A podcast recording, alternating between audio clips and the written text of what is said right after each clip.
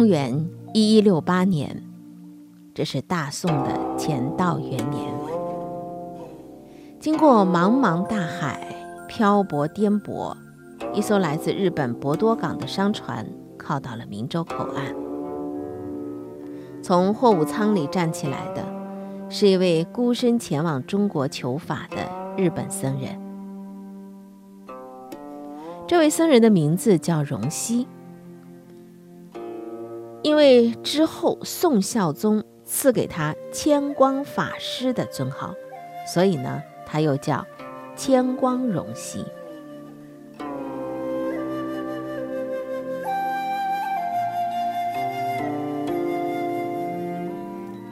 荣熙他是继承了日本的迁唐史的传统的，从公元六百三十年书明天皇派出第一支迁唐使开始。在这之后的两百六十年间，纳凉时代和平安时代的日本宫廷一共派出了十九批的遣唐使，其中正式的遣唐使有十二次，每一次都是好几百人。那么这些遣唐使当中有大量的学问僧，受到天皇的托付，到大唐去学习宗教民俗、文物典章。到了荣西时代，遣唐使已经成了历史了。非常遥远了，但是中国佛法禅宗的魅力还是深深地吸引着一批日本的僧人。当时从日本到大宋啊，有三条路可以走，一条呢是越过对马海峡的，沿着朝鲜半岛的海岸，经过东北进入中国，这是北边的；还有一条呢是经过日本的南方诸岛。从海路到山东的登州，这叫南岛路；再有一条就是从日本的博多港直接横渡东海，到大宋的明州，就是我们现在宁波。如果从日本的博多或者是平户港出发，横渡中国海到达明州，需要多长时间呢？当时啊是需要十多天的。那么有这个历史记载说，最快的，比如说顺风顺水的这种情况之下，大概也需要三天。那么荣西他乘坐的日本的商船，就是，呃，到我们明州登岸的。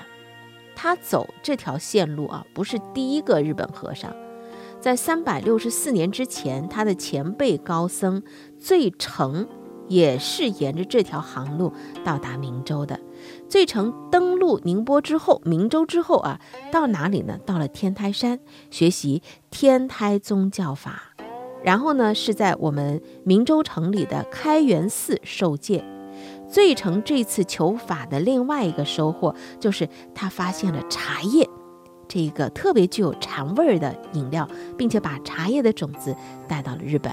如果您到这个天台的国清寺去啊，还可以看到醉成大师，呃。就是在那里的一些呃留痕留迹和历史，呃一些碑啊，呃纪念馆啊之类的啊，有关于他的一些故事。呃，天台的国清寺啊，我对它的印象非常非常深刻。它基本上保留了原来的一种淳朴，少有现在很多寺庙的那种嗯香火，但是呢。它给人一种可以让你的心神瞬间安定的神奇力量。我曾经在那里入到遇到一个从台湾到国清寺去修习的居士，而跟他做过一个短暂的交流。对我这个小白来讲，我突然感觉到，为什么有的时候宗教可以产生一种呃特别强大的力量。直抵人心，影响整个人的一些行为、世界观、人生观、价值观啊，呃，因为历史赋予他了那份力量。你想想看，佛教进入中国多长时间了？一直在研习，呃，在在在修习的过程当中，在传播，影响了一批一批，一个时代又一个时代，肯定有它的。经典的魅力所在，这都题外话了啊。我们再来说荣西。那么荣西，呃，它是日本的贝中这个地方，现在叫冈山县，他的俗姓叫贺阳，他的父亲呢是这个地方一个神社的祠官。他八岁就跟着父亲在读《俱舍颂》，十一岁，啊，就跟着一个静心法师在学习。十四岁他就出家了。静心法师入灭之后，他遵循师傅的遗言，跟着师兄学密教。到了十九岁呢，他开始跟着法师学天台宗教义。他初学显密二教，通晓台密。跟很多中国高僧一样，他朝着自己修习的目标境界在前进的时候，他也需要更加贴近真谛的那些教诲。那么当时禅宗的教义虽然在日本的纳凉时代啊是开始流传了、传播了，但是并不兴盛，没有独立成宗。这一次，二十八岁的荣西渡海而来，他在路途当中遇到了同样的，呃，来这个中国求法的。日本的僧人叫重元，两个人就结伴儿，先后到了哪里呢？到了天台，到了玉王寺，到了天童这些禅宗名刹，得到高僧的指点。据说啊，荣西有一次遇到了广惠寺的知客，因为语言不通，就通过笔谈请教了禅宗的法旨，他就对禅宗有了特别深刻的印象和兴趣。那位知客还邀请他说：“欲知源流。”请垂访友，当一一相闻，广知祖祖师之意。那么当时呢，呃，可能是因为啊，荣西跟重元结伴来的嘛，他们约好了就是要同时回国，所以他在中国呢，嗯，没能够四处的参访禅师。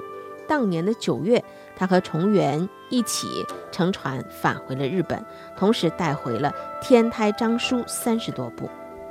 荣西回到日本之后，就开始查天台宗的书籍，看到了最澄、啊元仁、元贞这些宗师的著作当中都提到了禅宗。他第一次宋朝的时候到明州来，匆匆忙忙的，没能够对禅宗深入的了解，这也让他觉得是挺遗憾的一件事儿。他就一直记着那位在寺中遇到的知客的话，于是呢，就一直想，我还得东渡一次啊。多少年之后呢？二十年之后，从青年到了中年，他四十七岁了，再度入宋。当时呢，他和卞元一起乘着一个商船，出平户港，经过十天，到达了大宋明州。卞元是以后的日本灵济宗杨岐派的开山祖师。那么这一次，荣西本来是想先到中国，然后呢再到印度，呃，到达临安之后，官府告诉他说关塞不通，给他回绝掉了。所以呢，他又回到了天台山，投在了西安怀场禅师门下学禅。须安怀场，他本来是天童名僧雪安从景的高足，是灵济宗的第十五世，当时是在主持天台山万年寺。两年之后，须安怀场禅师就来主持天童寺了。那么荣西呢，就跟着师傅到了天童。荣西对于须安禅师的佛法特别的敬仰，须安呢也把他二度入宋求法的这个虔诚啊啊挺感动的。所以须安呢也有一个诗记赠送给荣西，怎么写的呢？海外金兰特特来，青山迎我笑颜开。三生未封梅花谷，石上寻思扫绿苔。在师傅的启示之下，荣西自己很尽心刻苦，参究数年之后，得到师傅的认可，他继承了灵济正宗的禅法，成为灵济宗的第十六世传人。宋孝宗听说了之后，就赐他了一个法号，叫千光法师。那么荣西跟着须安怀场学了五年，到了一九一年的秋天，他要回国了。临别天童的时候，呃，师傅赠予他了菩萨戒、法衣、印书、帛、作具、宝瓶、主杖等等啊一些法物，还有就是这个很要紧啊。就释迦牟尼佛以下二十八组图，并且赠书送行。宣呢在书中说，说释迦老人将遇圆寂时，以涅盘妙心正法掩藏付主摩诃迦叶，乃至滴滴相承至于语，今以此法付诸汝，汝当护持，配其祖印，归国布化，末世开示众生，以济正法之命。这师傅是谆谆教导。那么荣西呢，顶戴信寿，在七月份就扬帆回日本了，到达了这个平户岛的维普。那么荣西他本来就有根基啊，又得了灵济真传，所以最终他成为了日本的一代高僧。回国之后的荣西，当时碰到了户部侍郎清冠正在造寺院，所以呢，他被请去。开始的时候啊，学禅法的人呢，才。几十个人，不久之后就倒数满堂了。第二年呢，他在筑前造了报恩寺，成为日本最早的禅戒菩萨。在以后的三年间，荣西以九州为中心，全力的唱扬禅法，渐渐就受到教界的瞩目。他受请到了京都，大唱禅道。其中的插曲是什么呢？就是正当灵济禅风日盛的时候呢，引起了南都北岭旧宗派的一些保守僧徒的嫉妒，所以他们就奏请朝廷说禁止禅宗。当时有这个记载说，天皇下诏就来问了，荣西回答说：“我国禅宗非经实有，昔传教大师曾经撰写了一卷书，叫《内证佛法相承血脉》。”是最初举扬达摩直指的禅法，然后指出啊那些保守派啊他们是无知，啊他们是污蔑我，啊等等等等，做了一个回复吧。有识之士听了之后都觉得荣西禅师说的有道理，所以更加辅助了他这个禅法的宣扬。在日本建久六年，荣西在博多建立了一个圣福寺。当时也是四方云集参禅者，声名远播。这是日本禅寺的创始。灵济宗因为荣西而实现了东渡大海、扎根日本的夙愿，成为日本禅宗的非常重要的一个派别。那么在荣西之后，又陆陆续续有宋元高僧到了日本，使灵济宗更加的兴隆起来。那么荣西也被尊为日本灵济宗的创始人。荣西离开大陆的时候啊，呃，天童寺当时的住持就是他的老师须安怀场，正准备在天呃天童重建这个千福阁，因为缺少木头。荣西说啊，我呢，啊，在考虑我这个回报摄受之恩啊。他说我来那个，呃，想办法。回国之后的一九三年，特地派人从日本运送优质的木材到了宁波。有一篇《千佛阁记》啊，在这篇文字当中是有这样的记载：果至百围之木，凡若干，携大破万金波而至焉。千夫咸集，浮江碧河，碾至山中。扩建之后的千佛阁特别的壮观啊！荣西铸建天童寺千佛阁，一时也传为佳话。但是非常可惜，说到这儿你也明白了，在一二九九年，这个楼阁毁于火灾。荣西在宋朝的时候啊，他不仅仅是看到了禅法大盛，他体验到了还有一个就是吃茶之风。宋代的这个点茶吃茶，宋朝的生活方式啊，也可以成为说是在中国历史上头的一代典范。嗯，吃茶的礼仪啊，怎么吃等等，是当时禅门当中非常重要的一个内容。所以有个说法叫做“茶禅一味”，就像醉成当年一样，荣西回国的时候带回了明州的茶种。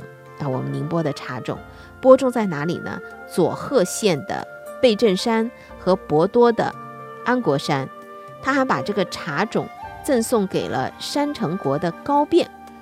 高辩呢，把这个茶呢播撒在这个眉尾山，就是现在的鱼治，形成日本非常著名的鱼治茶产地。荣西还把宋朝禅院的茶风也引到了日本。在回国之后啊，呃，首度于镰仓的寿福寺、博多的圣福寺、京都的建仁寺等等一些寺院，设立了一个每日修行当中有一个吃茶的风习，并且他还写了一本书，叫《吃茶养生记》，书中详细的介绍了茶的种植、茶怎么煎、怎么喝啊，以及茶的作用、提神健胃、养生的医药功用。